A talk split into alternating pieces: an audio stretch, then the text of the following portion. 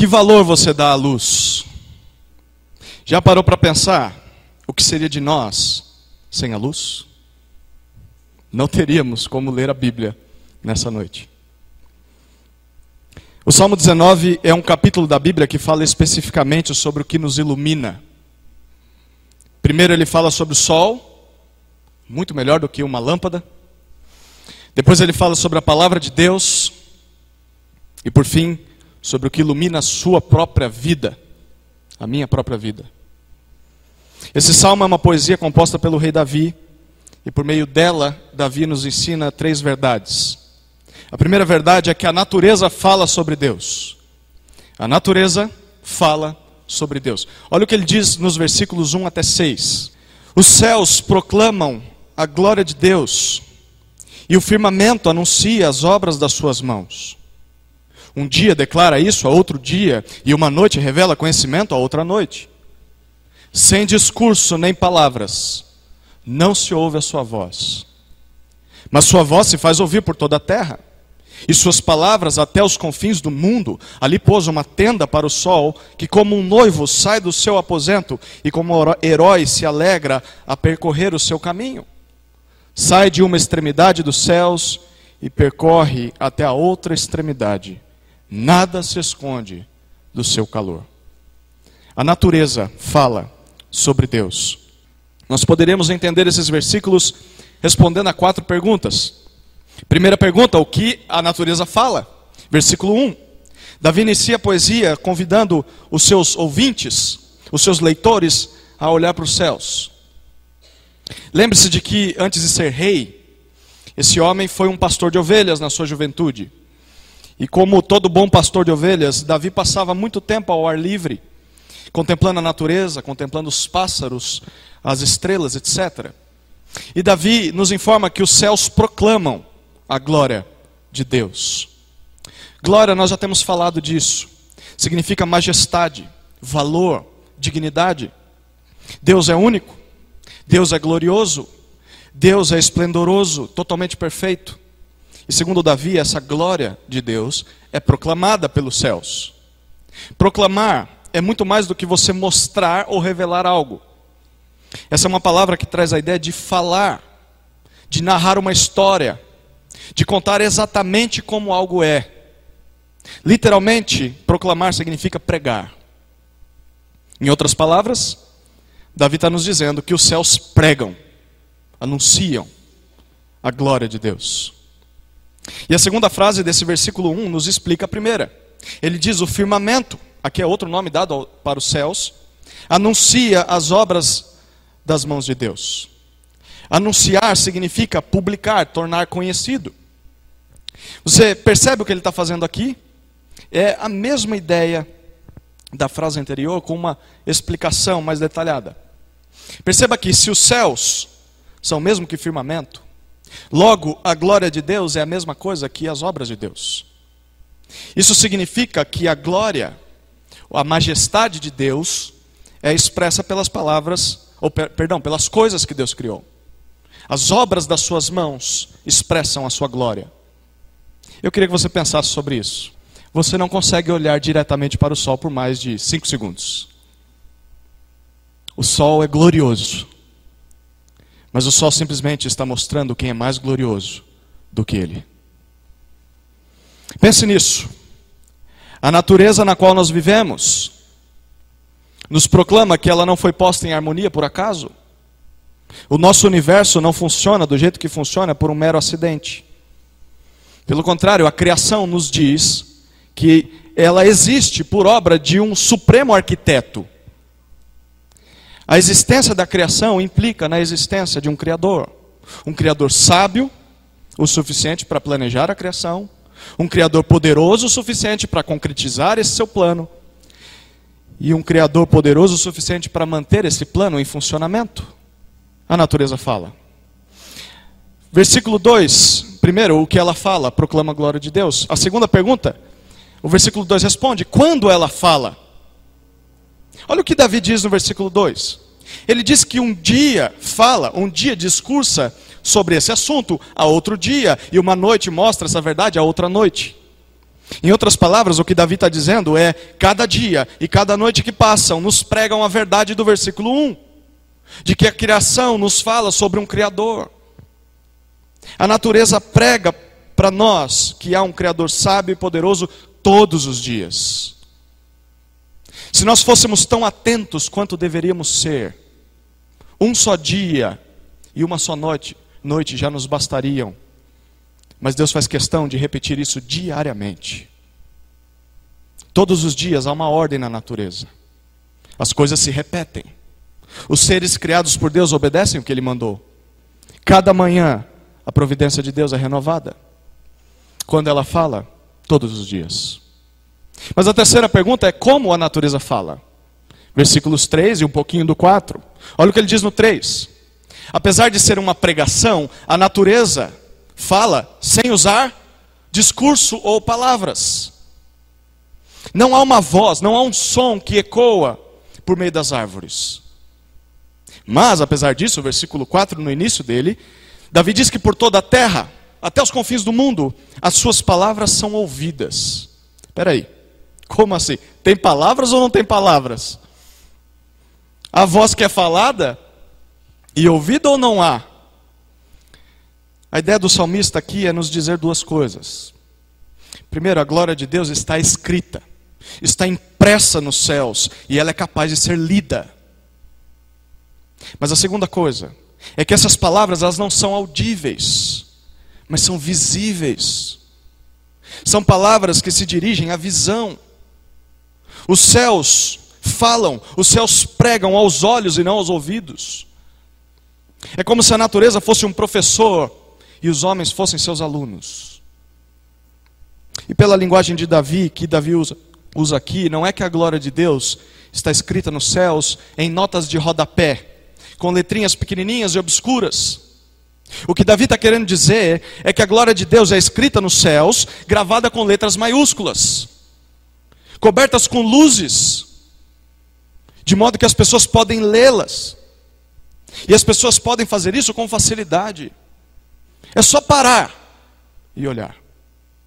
Há um Criador. Quarta pergunta: a quem a natureza fala? Final do verso 4 até o verso 6. Perceba ainda no versículo 4, Davi diz que Deus pôs nos céus uma tenda para o sol, uma casa, um lar. E sem usar argumentos científicos no versículo 5, lembra? É uma poesia. Mas Davi simplesmente vai expressar uma linguagem comum, como de um homem olhando aqui da terra para o céu. E ele compara o sol a dois personagens. Primeiro, a um noivo que sai do seu aposento, e segundo, a um herói que se alegra a percorrer o seu caminho. Com isso, Davi quer dizer para nós que o sol, primeiro, revela a sua beleza, como um noivo que ia todo adornado para o casamento. Mas também que o sol é rápido e poderoso na sua trajetória, como um soldado que corria na batalha e se alegrava com a vitória. E de fato, se você parar para ver, o sol é muito bonito.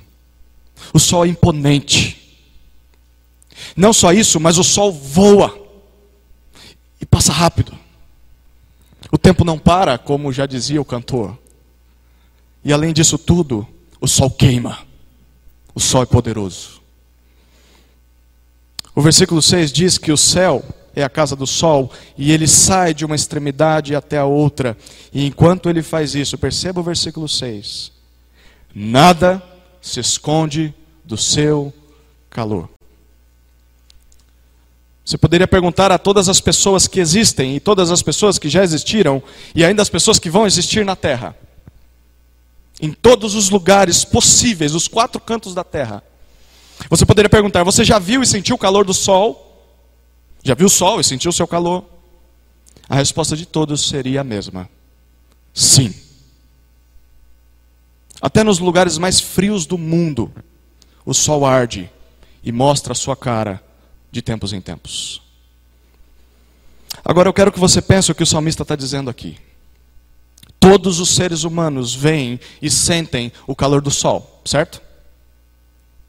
Logo então, todos os seres humanos podem contemplar os céus, porque o sol ilumina todas as coisas, certo? E os céus pregam sobre o seu Criador, certo? Então todos os seres humanos ouvem a sua pregação. Todo aquele que vê ou sente o sol, e não há um só ser vivo que não o faça, ouve a pregação, mesmo que sem palavras, dos céus a respeito da existência de Deus. Havia uma mulher cega e surda de nascença,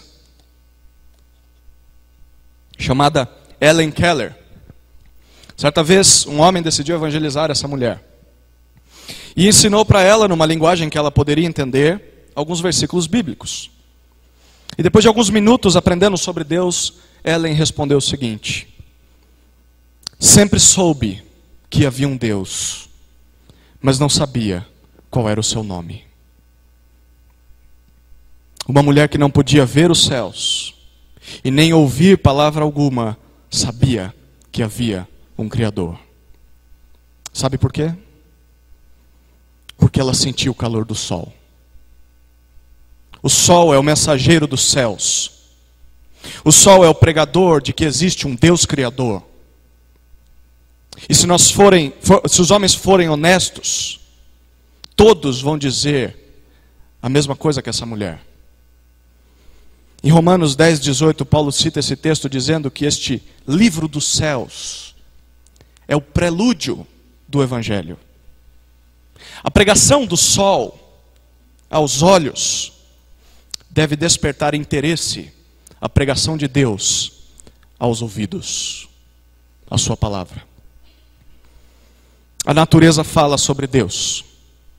Deus está falando com você por meio das coisas criadas. Através dos céus e da terra, Deus está chamando a sua atenção. Deus quer que você o escute, que você o procure, que você o reconheça, que você o conheça. E perceba que para Deus não há partidarismo. Deus não se apresenta como Criador somente para alguns homens, mas para todos os homens. Romanos 1, 20 e 21 diz que a natureza, que na natureza Deus manifestou os seus atributos invisíveis, o seu eterno poder e divindade. E esses atributos são vistos claramente desde a criação do mundo e percebidos mediante as coisas criadas. E que por isso todos os homens, Paulo diz, são indesculpáveis. Porque mesmo tendo conhecido a Deus, não glorificaram como Deus, nem lhe deram graças pelo contrário, tornaram-se fúteis nas suas especulações e o seu coração insensato se obscureceu. Tudo isso significa que não há um homem na face da terra que pode dizer que nunca ouviu falar de Deus. Deus fala todos os dias a todas as pessoas, mas as pessoas recusam a ouvi-lo. E talvez você seja uma delas. Mas saiba, que os homens, e inclusive você, são indesculpáveis. A natureza nos fala sobre Deus. É por isso que nós não somos condenados por não crermos em Jesus, mas por rejeitarmos a pregação de Deus na natureza. Jesus é a nossa salvação. A negação das palavras da natureza é que nos condenam. E é por esse motivo que a natureza se volta contra nós. Pensa que o sol está obedecendo a Deus todos os dias. Os pássaros obedecem a Deus todos os dias. Mas quando a natureza olha para nós, o que, que ela vê? Desobedientes. É por isso que há catástrofes climáticas. É por isso que animais selvagens nos atacam. É por isso que nós somos picados por abelhas. Porque a natureza sabe que nós somos rebeldes a Deus, porque nós não ouvimos a Sua pregação nos céus. O culpado de tudo isso é o pecado. Por causa da queda, só a pregação da natureza é insuficiente. Nós precisamos ouvir o Evangelho. Mas não era para ser assim. Deus nos criou para que nós o reconhecêssemos como Criador só olhando para a natureza. A primeira verdade desse texto é que a natureza fala sobre Deus. A segunda verdade é que Deus fala por meio da Escritura. Deus fala por meio da Escritura. Olha o que os versículos 7 a 11 dizem. A lei do Senhor é perfeita e restaura a alma. O testemunho do Senhor é fiel e dá sabedoria aos simples. Os preceitos do Senhor são retos e alegram o coração. O mandamento do Senhor é puro e ilumina os olhos. O temor do Senhor é limpo e permanece para sempre. Os juízos do Senhor são verdadeiros e inteiramente justos. São mais desejáveis que o ouro, sim, do que muito ouro puro, mais doces do que o mel que goteja dos favos. Deus fala por meio da Escritura. Nesse trecho, em resumo, Davi nos diz que o Deus ao qual a natureza anuncia é o mesmo Senhor que pode ser encontrado pessoalmente na Escritura. Ou seja, você quer se relacionar com Deus Criador? Leia a Bíblia. Porque a Bíblia é a palavra desse mesmo Deus. E Davi faz isso de seis maneiras diferentes, ele nos apresenta seis faces da palavra de Deus. Em outras palavras, o que ele vai dizer aqui é o seguinte: os céus proclamam a glória de Deus, e a partir de agora, nós vamos ver como nós podemos participar dessa glória, por meio da Escritura. Primeira face da palavra de Deus, ele diz, versículo 7. A palavra de Deus é a lei que restaura. Davi diz que a lei do Senhor é perfeita. Lei aqui significa direção, instrução de Deus. É uma referência à Torá, que era o nome que se dava aos dez mandamentos que Deus tinha dado a Israel. Mas Torá não era só o nome dos dez mandamentos, mas o nome de todo o pacto que Deus tinha com seu povo. Todos os seus termos e obrigações que Deus tinha dado ao povo. Em resumo, lei significa todos os ensinamentos de Deus. E Davi diz, diz que essa lei é perfeita. Essa palavra dá a ideia de algo completo, algo saudável. A lei de Deus é totalmente sã. Por isso ele diz que a lei restaura a alma. A alma para um hebreu significava tudo aquilo que nós somos, não só a parte imaterial, mas tanto o imaterial quanto o material. Havia uma ideia de que a alma, o homem por completo, todo o nosso ser, era em si uma necessidade por Deus. Então a alma, literalmente traduzindo essa palavra, é o seguinte: um anseio pelo eterno. O homem foi criado para ter sede por Deus e para ser saciado por Deus. Mas nós sabemos que o pecado corrompeu esse ideal. O homem continua sendo alma, o homem continua sendo um anseio pelo eterno, mas o pecado faz com que o homem tente saciar essa necessidade nas coisas criadas. O homem tenta buscar e saciar essa sede em si mesmo, tenta saciar essa sede em outras pessoas, em objetos, em animais, em construções, em dinheiro, prazeres, poder. Mas segundo Davi, a única coisa que pode consertar, restaurar esse desvio da rota do nosso ser é a lei do Senhor. Porque ela é perfeita. Ela é completamente saudável. Então, por meio da lei do Senhor, Deus restaura, Deus revigora, Deus traz de volta, Deus endireita a nossa alma e nos mostra onde nós podemos encontrar saciedade em Deus. A lei do Senhor é a lei. A palavra de Deus é a lei que restaura. Segunda face da palavra de Deus é o testemunho que dá sabedoria, ainda no versículo 7. A segunda parte do verso 7 nós lemos que o testemunho do Senhor é fiel. Testemunho é o mesmo que mandamentos, mesmo que ordens. Então, segundo Davi, as ordens de Deus são fiéis, são confiáveis, são certas, firmes, seguras, são dignas de confiança. Por isso ele diz que ela é capaz de dar sabedoria aos simples. Os simples são aqueles que não sabem o que é certo, aqueles que são facilmente enganados, aqueles que acreditam em tudo, aqueles que têm a mente muito aberta. Por natureza, nós somos destituídos da sabedoria. Não só os jovens. Talvez você já deve estar pensando: é, meu filho é assim. É, meu neto é assim. Mas por natureza, todos nós somos assim. Nós precisamos da palavra de Deus para adquirir sabedoria. Por ser fiel, o testemunho de Deus tem a capacidade de nos tornar sábios. Isso não significa que no mundo você não vai encontrar conselhos de sabedoria aqui ali, mas esses são apenas fragmentos da verdadeira sabedoria. Sábio de verdade é aquele que confia nas ordens de Deus, porque por meio delas eles nunca serão desviados. A palavra de Deus é o testemunho que dá sabedoria. A terceira face da palavra de Deus, agora versículo 8, é o preceito que alegra. Versículo 8, Davi fala sobre os preceitos de Deus. Preceitos são coisas que foram designadas, ordens claras. As ordens claras do Senhor, ele diz, são retas. Literalmente, quem é construtor aqui? Eu achava muito legal quando meu pai pegava o nível e ia ver se as coisas estavam em nível. Normalmente as coisas que ele fazia nunca ficavam em nível. Mas eu achava lindo aquela bolinha mexendo ali. A palavra do Senhor ser reta, os preceitos, as ordens claras do Senhor serem retas, literalmente estão em nível. Estão retas.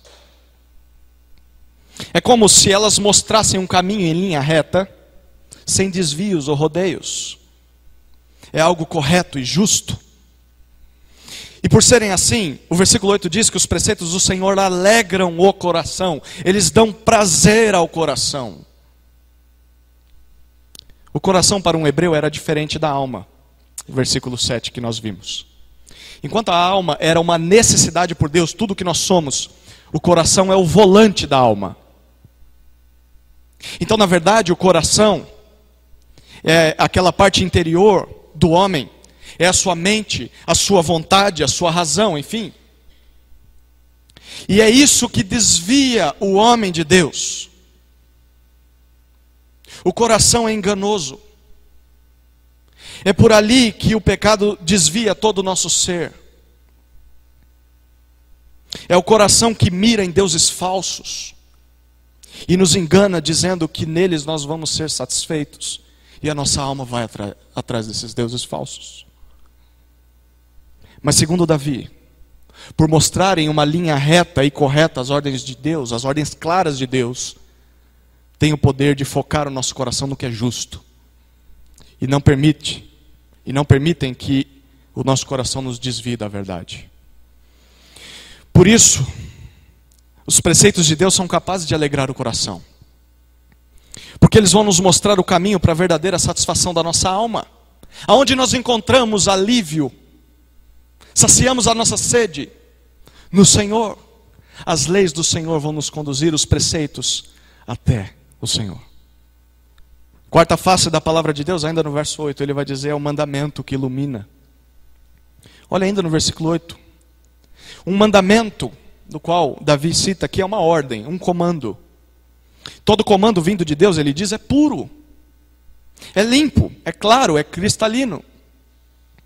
Isso significa que não há, nas ordens de Deus, alguma maldade, algum pecado ou más intenções. As ordens de Deus são límpidas como águas transparentes. E por serem assim, as ordens do Senhor são capazes, ele diz, verso 8, de iluminar os olhos. O termo iluminar aqui nos dá a ideia de lançar luz, como uma lâmpada que foi acendida para que pudéssemos ler, foi acesa para que pudéssemos ler a palavra de Deus. Iluminar traz a ideia do sol ou de uma chama, de uma lâmpada. Jesus disse certa vez, em Mateus 6, que se nossos olhos forem bons, todo o nosso corpo terá luz. Se, porém, nossos olhos forem maus, nosso corpo estará repleto de trevas. A lâmpada capaz de iluminar o nosso interior e nos mostrar o caminho a seguir nesse mundo são os mandamentos do Senhor. Sem os mandamentos do Senhor, viveremos em trevas. Nós não saberemos a diferença entre o certo e o errado, entre o bem e o mal. Sem a palavra de Deus, todos os homens são cegos. Quinta face da palavra de Deus, versículo 9. É o temor que permanece.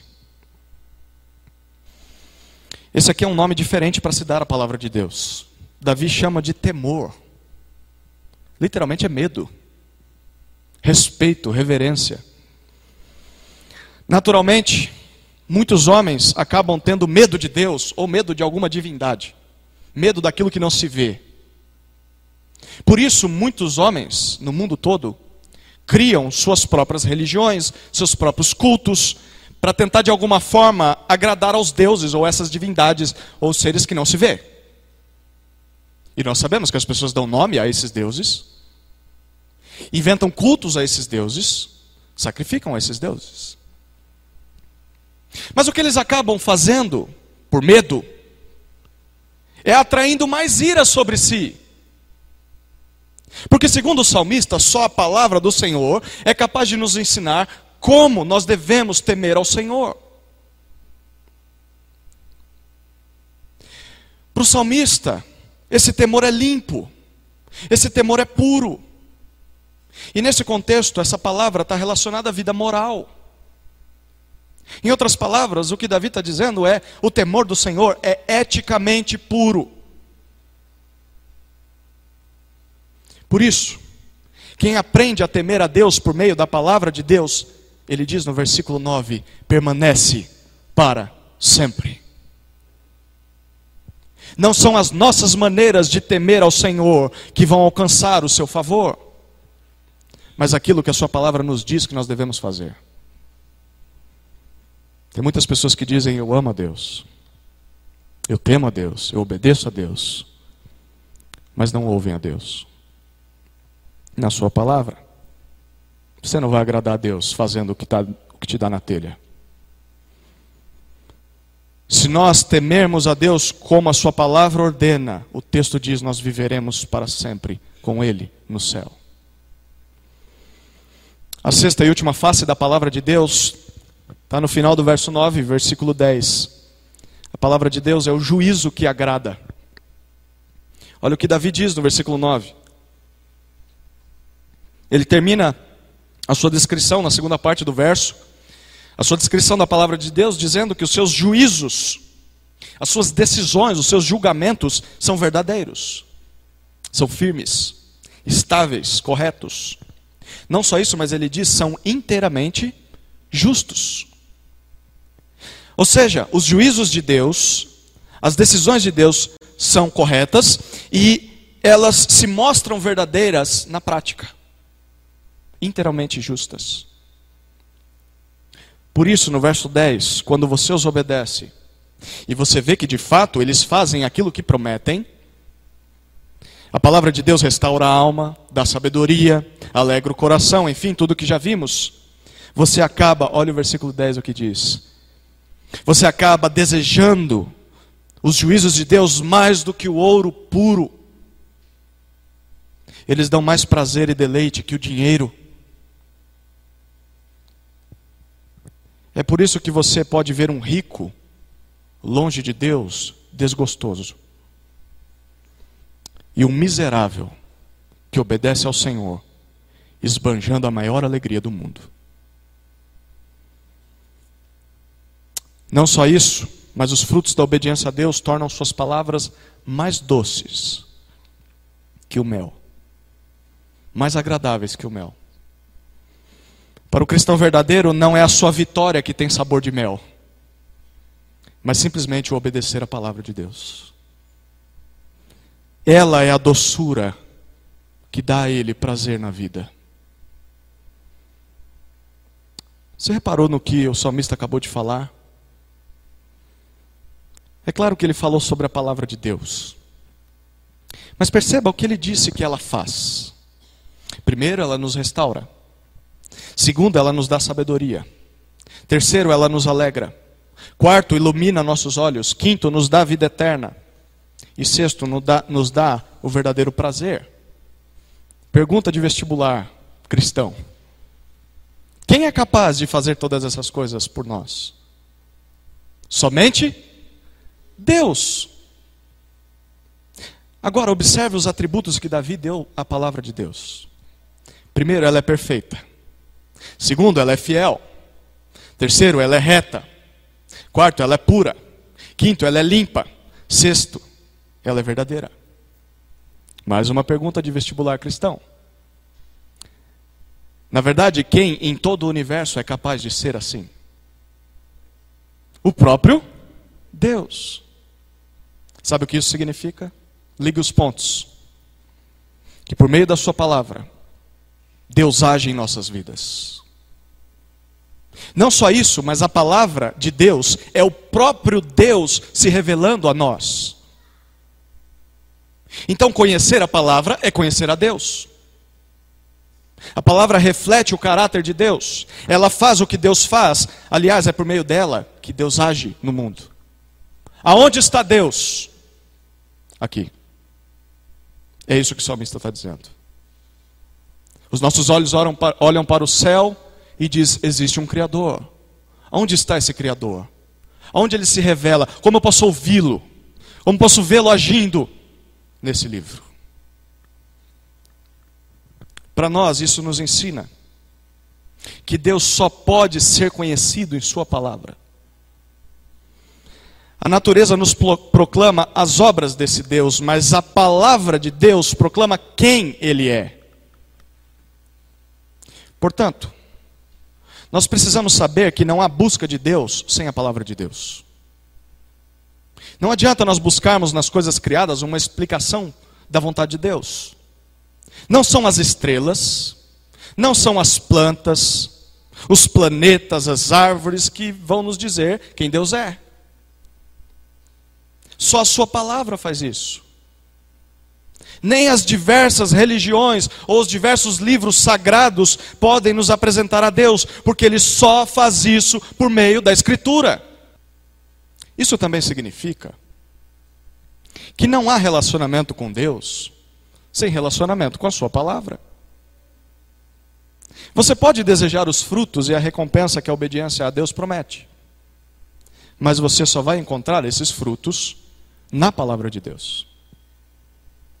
Se você quer restauração, se você quer sabedoria, quer alegria, quer direção, quer eternidade, quer prazer, saiba que isso só será encontrado na palavra de Deus que nos apresenta o Deus da palavra. Mas aqui há um grande alerta para nós.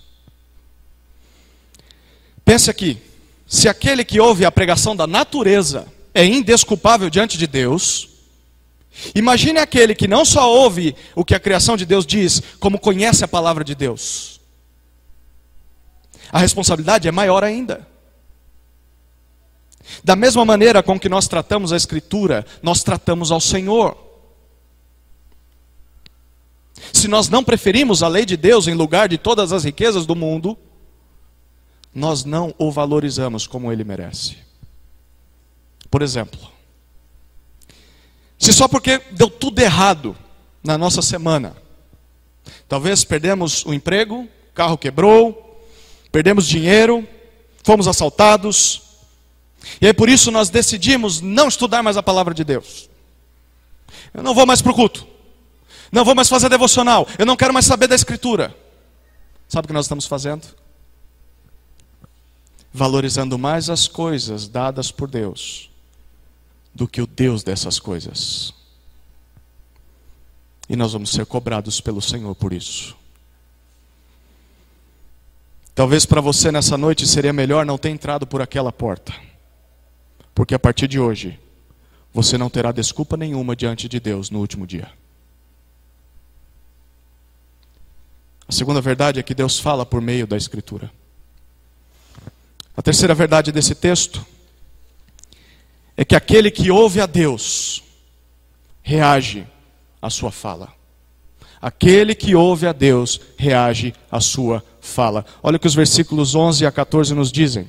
Também o teu servo é advertido por meio deles, e a grande recompensa em segui-los. Quem pode discernir os próprios erros? Absolve-me dos que me são ocultos. Guarda também o teu servo da arrogância, para que não me domine. Então serei íntegro e ficarei limpo de grande transgressão. As palavras da minha boca e a meditação do meu coração sejam agradáveis na tua presença, Senhor, minha rocha e meu redentor. Aquele que ouve a Deus reage à sua fala. Perceba que agora Davi fala, para de falar sobre a criação, ou sobre a palavra de Deus, e começa a falar com Deus, para Deus. E ele diz que além de tudo o que a lei do Senhor é e faz, é por meio dela, versículo 11, que o teu servo, ele está falando dele mesmo, é advertido. O teu servo é instruído. Advertir significa literalmente trazer luz à mente, avisar. Para Davi, era por meio da escritura que Deus o alertava quanto aos perigos da vida, e isso o tornava cauteloso. Mas além disso, ele diz no verso 11 ainda, que a palavra de Deus na sua vida lhe garantia grande recompensa, se ele a seguisse, se ele a obedecesse. A consequência, o resultado da obediência é um prêmio. Mas, saber disso preocupava o salmista. Olha o versículo 12. Ele faz uma pergunta retórica. Sabe o que é uma pergunta retórica? É aquela que a resposta está na própria pergunta. Ele pergunta: quem pode discernir, quem pode perceber ou identificar os próprios erros, as próprias faltas? Quem pode ver todos os seus pecados? A resposta é clara: ninguém. Ninguém pode. Já parou para pensar nisso? Já imaginou você chegar em casa hoje e tentar fazer uma lista com todos os seus pecados? Talvez apenas com os pecados que você cometeu nessa semana. Ou até mesmo só os pecados que você cometeu hoje. Você seria capaz de lembrar de cada um deles? O que te garante que você não esqueceria de algum pecado? Agora, pense no seguinte: se nós precisamos confessar nossos pecados para que Deus nos perdoe, e se você esquecer de colocar algum pecado na lista, você não vai encontrar perdão. Isso não te dá desespero? Isso me dá desespero. Pois era assim que o salmista pensava. Ai de mim, por isso ele faz dois pedidos. O primeiro pedido ainda está no verso 12.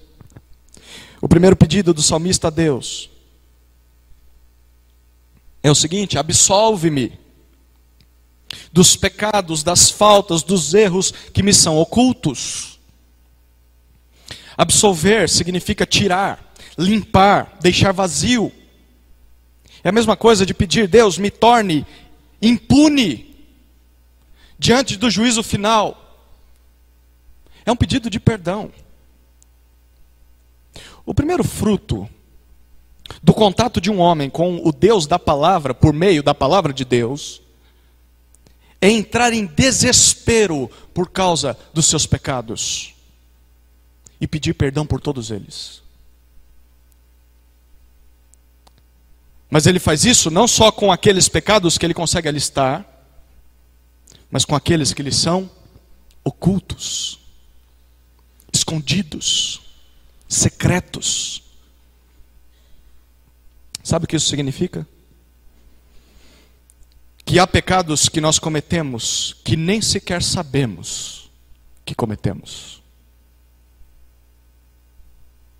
Nós somos incapazes de percebê-los. Mesmo que a nossa consciência não nos condene, isso não significa que nós estamos absolvidos. Muitas pessoas dizem: a minha consciência está tranquila diante de Deus. Você não pode dizer isso. Quem é que pode discernir os próprios erros? Pecados cometidos por ignorância não nos isentam da culpa por cometê-los. Portanto, nós não deveríamos nos considerar inocentes diante de Deus ou certos sobre alguma questão, a menos que a lei do Senhor faça isso. Ninguém pode discernir os próprios erros. Só a lei de Deus pode fazer isso conosco. Por isso, quanto mais nós nos examinarmos com a Bíblia aberta, mais Deus vai nos mostrar o abismo de pecados que há em nós. Um abismo que não tem fundo e não tem paredes.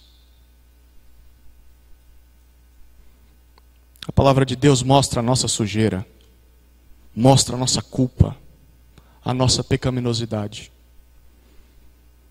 Por isso muitos fogem dela. Por isso muitos a evitam. Mas quem ama a Deus, quer estar perto dela, para ser purificado por ela. Eu queria te perguntar: você se desespera ao conhecer a palavra de Deus? Você sente angústia por saber que não pode identificar seus próprios pecados sozinho? Você dobra os seus joelhos diante da palavra de Deus e pede perdão pelos pecados que ele identifica no seu coração? Que tal começar a fazer isso essa noite? Que tal você quebrar o seu orgulho e chorar amargamente pelos seus pecados? Que tal pedir perdão ao Senhor por estar quebrando a sua santa lei? Que tal avaliar os seus atos e ver se eles estão certos ou errados com base na palavra de Deus e não na sua consciência? Senhor, me perdoa, é o primeiro pedido. Até daquilo que eu nem sei que estou fazendo. Segundo pedido, versículo 13. Também guarda o teu servo da arrogância, da soberba. Se você, se você achou que até aqui já estava ruim, se prepara. Davi diz e pede para que Deus o poupe, para que Deus o abstenha, o livre da arrogância. Essa palavra significa insolência, presunção, orgulho. Por que será que o salmista pede isso bem aqui? Me livra da, do orgulho. Pense um pouquinho comigo. Primeiro, o salmista reconheceu que os céus pregam sobre Deus. E isso torna ah, o torna mais entendido que os pagãos. Os pagãos adoram falsos deuses, mas o salmista, ele é diferente, ele reconhece que a criação é feita por Deus. Ele também é melhor do que os ateus que negam a Deus. Não só isso, mas em segundo lugar, ele sabe que esse Deus criador se revela na Escritura. E ele sabe onde ele pode encontrar a Deus. Ele sabe qual é a vontade do Senhor para a sua vida. Então há na Bíblia a possibilidade dele se livrar do pecado ao qual todos os homens estão perdidos. Ele, pela palavra, há a possibilidade dele não ser mais escravo do pecado como todos os homens são. E tudo isso poderia gerar um tipo de sentimento no seu coração. Um sentimento muito comum em nós, que sabemos de todas essas coisas: arrogância, soberba, orgulho. Acharmos que somos melhores que os outros que estão perdidos. Acharmos que somos mais especiais que os outros, só porque estamos aqui. Acharmos que nós merecemos mais atenção de Deus só porque nós o conhecemos acharmos que somos seres superiores que os descrentes, acharmos que nós somos santos e detentores da sabedoria, mas nós não somos. Nós somos incapazes de discernir os nossos próprios erros. Nós somos incapazes de perceber pecados ocultos. Nós somos seres inúteis. não fosse Deus, por sua misericórdia, nos mostrar a verdade, nós ainda estaríamos cegos e perdidos. Nós estaríamos nos dobrando diante da natureza, ou adorando pessoas, ou até mesmo nos ajoelhando diante de uma garrafa de álcool, ou diante de uma noite de prazeres da carne, ou vivendo em função do dinheiro, do trabalho. Não fosse a graça de Deus, nós seríamos piores que os descrentes. Nós somos os piores dos pecadores, como dizia Paulo. Davi ora para que Deus o livre desse tipo de orgulho.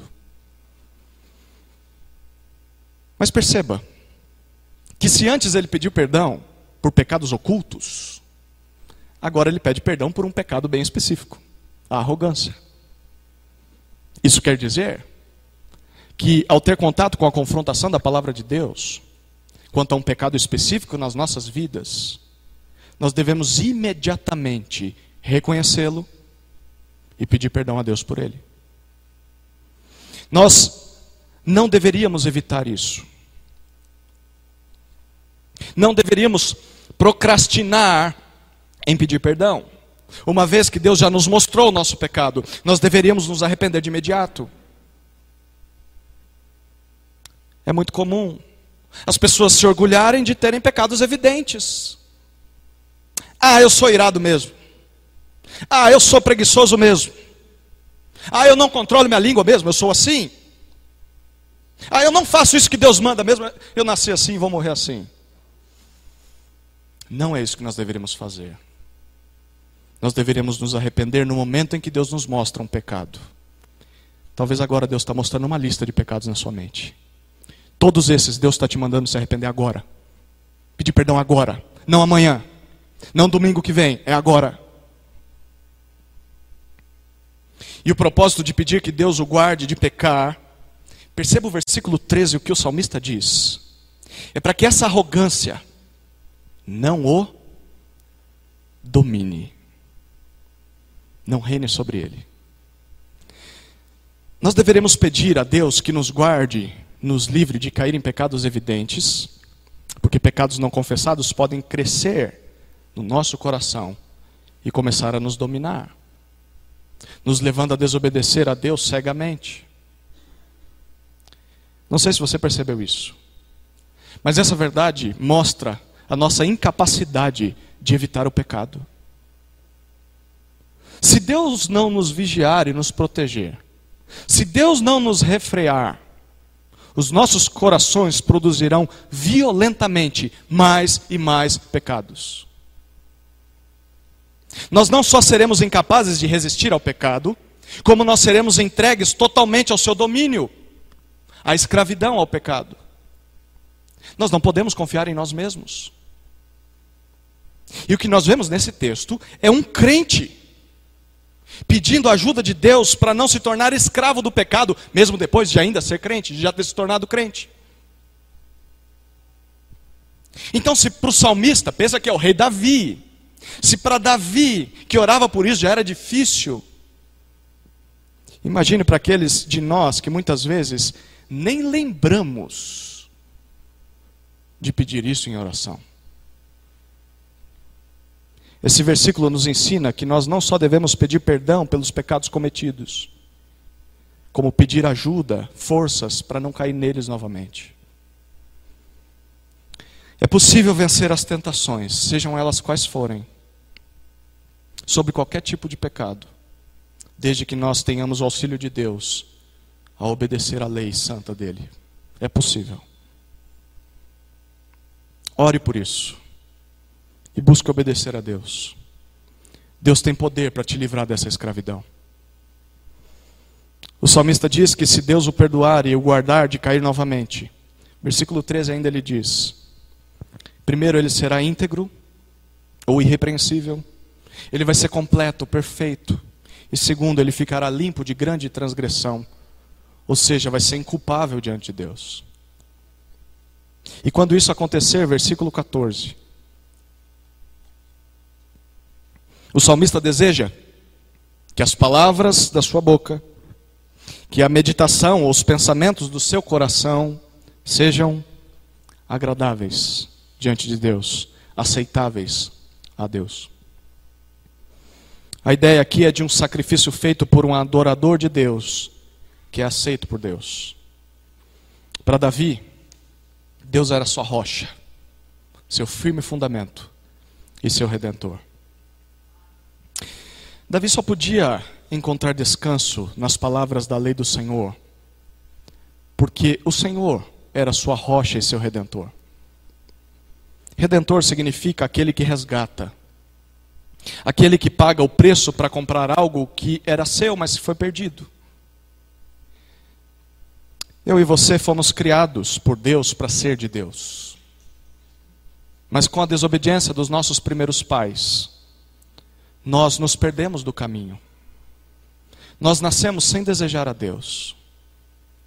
Nós nascemos e crescemos tentando encontrar sentido nas coisas da vida, à nossa própria maneira. Mas é claro que nós não encontramos. E ao invés disso, nós acabamos só nos frustrando ainda mais. E nós não só machucamos a nós mesmos, mas começamos a machucar as pessoas ao nosso redor. Porque nós somos insatisfeitos. Essas coisas não nos preenchem. E mesmo que nós reconheçamos que Deus é o Criador do mundo, e que nós tentemos obedecer às leis de Deus, nós acabamos descobrindo que nós não conseguimos fazer tudo o que Deus exige. A lei requer perfeição. Só tem a vida eterna quem obedece por completo. Só é recompensado, lembra o que ele disse? Quem segue toda a palavra de Deus. E nós, mesmo que tentemos, nós não conseguimos fazer isso. Mas existe alguém que conseguiu. Alguém com A maiúsculo. Esse homem se chama Jesus. A palavra de Deus nos diz que ele nunca pecou. Aliás, o próprio Deus diz que ele é a exata expressão do seu ser. Na sua vida nessa terra, Jesus revelou perfeitamente a glória e as obras do Pai. Aliás, Jesus foi chamado de o Verbo do Pai, a palavra do Pai. Ele cumpriu exatamente o pedido de oração desse salmista aqui. E ele conseguiu fazer isso porque ele era o próprio Deus em pessoa. Jesus era o Criador encarnado na forma de homem. Mas apesar disso, ele foi punido como um transgressor da lei. Ele foi pendurado em um madeiro e abandonado por Deus. Ele perdeu a sua rocha. Ele perdeu o seu firme fundamento. E sabe por quê? Para que nós pudéssemos ser redimidos. Para que nós, seres inúteis e incapazes de obedecer, pudéssemos experimentar o Senhor como nossa rocha e como nosso redentor. O pecado nos afastou de Deus e para que pudéssemos ser trazidos de volta para Ele, havia um preço a ser pago. Os nossos pecados só seriam resolvidos diante de Deus se nós morrêssemos eternamente, porque Deus é um Deus eterno. A nossa ofensa é contra um Deus eterno. Só se paga uma ofensa contra um Deus eterno na eternidade. Mas Jesus, sendo homem, tomou sobre si o nosso lugar e sofreu a morte que nós merecíamos sofrer. Ele pagou o preço que tínhamos de pagar para nos comprar de volta para Deus. Mas por também ser Deus, ser o autor da criação, Jesus ressuscitou e colocou sobre os nossos ombros a sua própria justiça. Por causa de Jesus, nós temos a aceitação de Deus, mesmo que nós não consigamos cumprir toda a sua lei. E quando Deus nos olha, Deus vê o seu próprio filho obediente a toda a sua palavra. Por isso nós podemos anunciar a glória de Deus e as obras das suas mãos. Não só pelo que nós vemos na natureza e vemos na sua lei, mas principalmente pelo que ele fez por nós na cruz através do seu filho. Agora a lei de Deus é algo agradável ao nosso paladar. Ela não mais nos condena mas nos mostra o caminho da obediência ao Senhor. Então, o sacrifício de gratidão a Deus por tudo que Ele faz consiste em palavras e pensamentos que agradem a Ele. E se nós estamos cheios da palavra de Deus, a pergunta é: terceira pergunta do vestibular cristão. Se nós estamos cheios da palavra de Deus, o que nós vamos pensar e falar? A própria palavra de Deus. Você percebe o que o salmista fez aqui? O salmo todo. A melhor maneira de demonstrar gratidão a Deus pelo seu perdão é pensar e falar a sua palavra. É fazer a mesma coisa que os céus e toda a criação fazem. É falar de Deus para todos, a todo instante.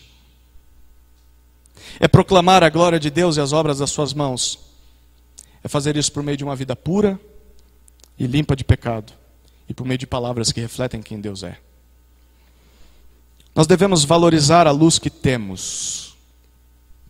Não só a luz que nos ilumina a noite e o sol que ilumina o dia, mas principalmente a luz que nos mostra a verdade. Um homem de Deus certa vez disse: sem a luz física do sol e a luz espiritual dos mandamentos de Deus, toda a vida fracassaria e se tornaria falsa. O sol ilumina a criação para que nós possamos contemplar as obras de Deus. E a Sua palavra ilumina a escuridão do nosso coração, para que nós possamos ser salvos dos nossos pecados. Glórias a Deus por isso. Amém.